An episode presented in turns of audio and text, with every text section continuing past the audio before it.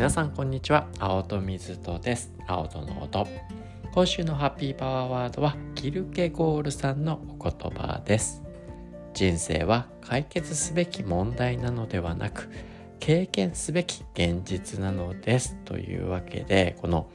ね、解決しなきゃいけない課題をどうしようっていう目線ではなくてそうね課題が起きた時にそのそれを経験として受け止める目線俯瞰的な視点の重要性ということをどの観点からですね今週の月曜日ハッピーマンデーでご紹介させていただいておりますので気になる方は聞いてみてください。というわけで本日は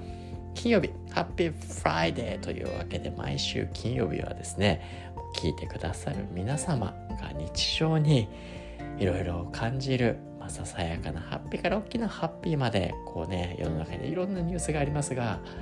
ね、いろんなこうね世界中にいる人たちのこのハッピーなニュースに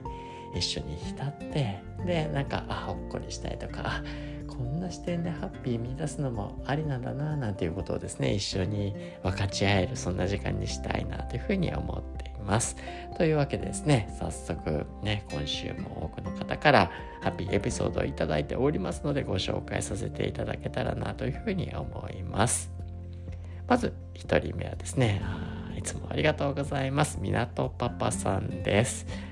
ね2学期が始まりました。学級の子供たち全員が元気に登校してくれて元気が出ました。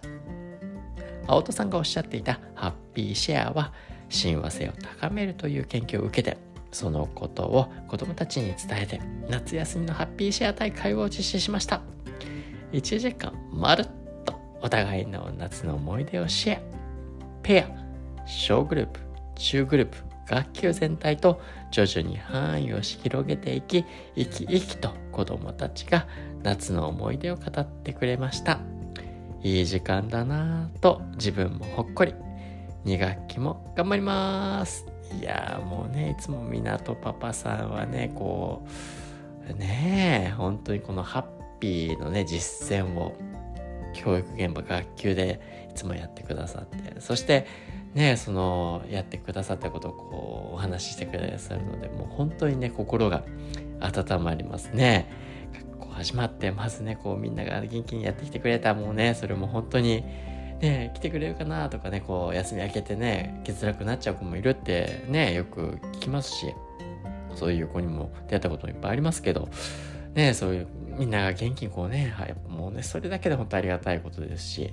で来てくれたね一人一人の子がはい、ドキドキをねしてああまた勉強かみたいなねいろいろねいろんな思いがありながらもいや、とにかくさ、ハッピーなことシェアしようよってね、いいスタートですよね、ほんと、港パパがね、いてくれるクラスの子たちは本当に幸せだなと思いますけどね、それも1時間まるっとね、夏のハッピーな思い出、シェア、ハッピーシェア、こうね、誰かとペアで共有して、小グループになって、中グループになって、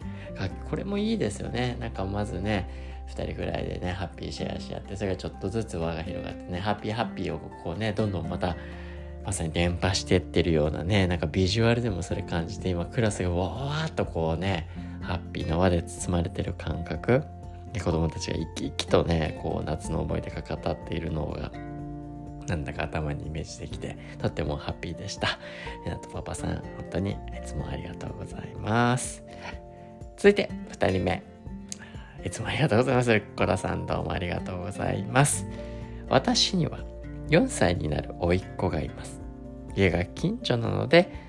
あおそあおばあちゃんたち、私の母のところに、祖母のところによく遊びに来てくれるようです。先日母が、ルッコロおばさんが来週家に来るから久しぶりにみんなで会えるねと言ったら、甥っ子は、ルッコロさんはおばさんじゃなくてお姉さんでしょと訂正してくれたそうです。ありがとう超ハッピーまあ無理な若作りはできませんが姿勢や表情や感性などは若々しくありたいと思ったのでしたいやねえなんだかほっこりエピソードありがとうございますねおいっ子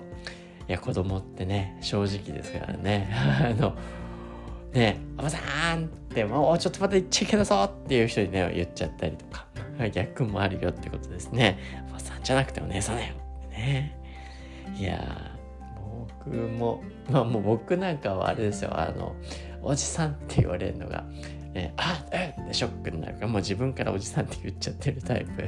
おじさんって言うななんてねもうね言えたもんじゃないですね。もうね。あらんアラフォーってやつなんですか？えもうちょもう何年かしたら40になりますからね。そうですよね。はい。だからまあね。それはそれとして。けどいいっすね。あのこのね純粋なねあのおばさんって言われるのかな。実際ねまあね、おいっ子めっ子からしたらおじさんおばさんの関係なのでそこでねサプライズハッピーですよね。お姉さんお兄さんって呼ばれちゃったらハッピーやな。おいっ子とか僕も出たらまだいないですけどあの義理のね子たちは何て言うああまあけどねおじさんとかお兄さんとか以前になんて水くんとか呼ばれてるのかね 水くんって呼ばれてるから。そもそもそういう感じじゃないのかっていう感じですけどね。あのはい。いや素敵なエピソードありがとうございました。それでは3人目行かせていただきます。ザキザキさんありがとうございます。紹介させていただきます。5歳になった息子。ひらがなやカタカナを読むことはできるけれど書くことにはまだ自信が持てないようでやりたがらない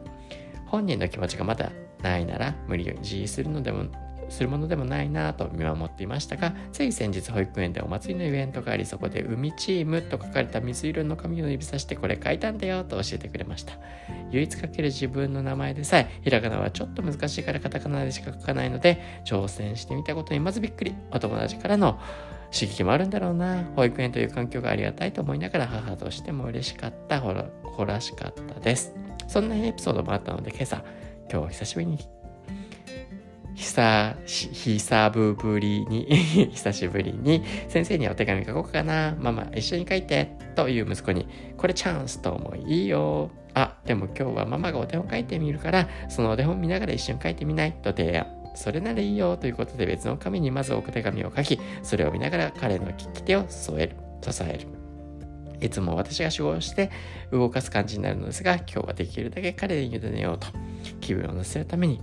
1ストロークごとに、お、いいじゃん、まっすぐ、いいね、縦、横、おっと、ポジティブな声がけ。すると息子もいけるかもという感覚になったようで、途中から自分で書くといい一人で挑戦見事に書き切りました。本人もとっても満足げだし、私も書くことはもちろん、本人の内側の成長の瞬間が垣間見れたことがハッピー。周りから見たら、ちょっとしたことだと思いますが、本人にとっては書き換えのない財産な経験になったと思いますし、こうした積み重ねが心を育むんだろうなと、ほっこりほっこり子供に幸せと勇気を与えてもらった朝でした。というわけでいや素敵なエピソードですね。まあこういうねほんとちっちゃなちっちゃなね積み重ね。いやね大人から見たら当たり前でできて当然とかねそうなりがちですけどね一つ一つのステップでそこの、ね、学ぶ楽しさであったりだとか、ね、新しいことにやってみるってこと挑戦してることそれがね素敵だよねっていうことをこうね周りで支えていけたりだとか共有し合えるっていうのはですね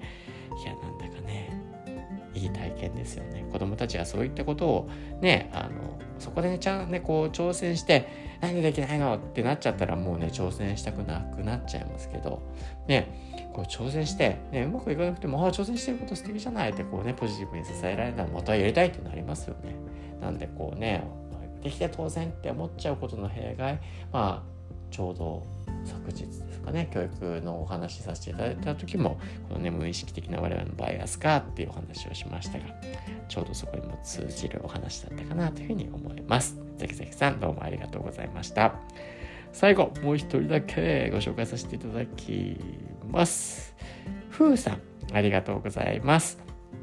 いつも通るところにいる占いのおばあちゃん。全然興味なかったけど実はたくさんの共通の知り合いがいることが発覚してみんなからすごく元気をもらってもらえるから見てもらったらと勧められて先日見てもらった。するとなんかポジティブなことをたくさんたくさん言われた。言われた内容も嬉しかったけれどそれでは素直にハッピーになれる自分も嬉しかった。やはりポジティブな言葉のプレゼント人をハッピーにしたいと思いながら仕事をしている人が大好きだな。わかります。あのねもう時間がないのでもうほんとわかります。僕もですねあの星読み星占いしてもらってもめっちゃくちゃ元気になりましたね。占ってなんか壺を売るのようなね、ネガティブで追い込んだりするのは良くないかもしれないですけど、こうね、人を元気にしてくれて後押ししてくれるようなね、占いって本質的にはそういったこともあったんじゃないかなって思っちゃいます。そんなハッピーハッピー。また皆さん来週元気にお会いしましょう。アウトドでした。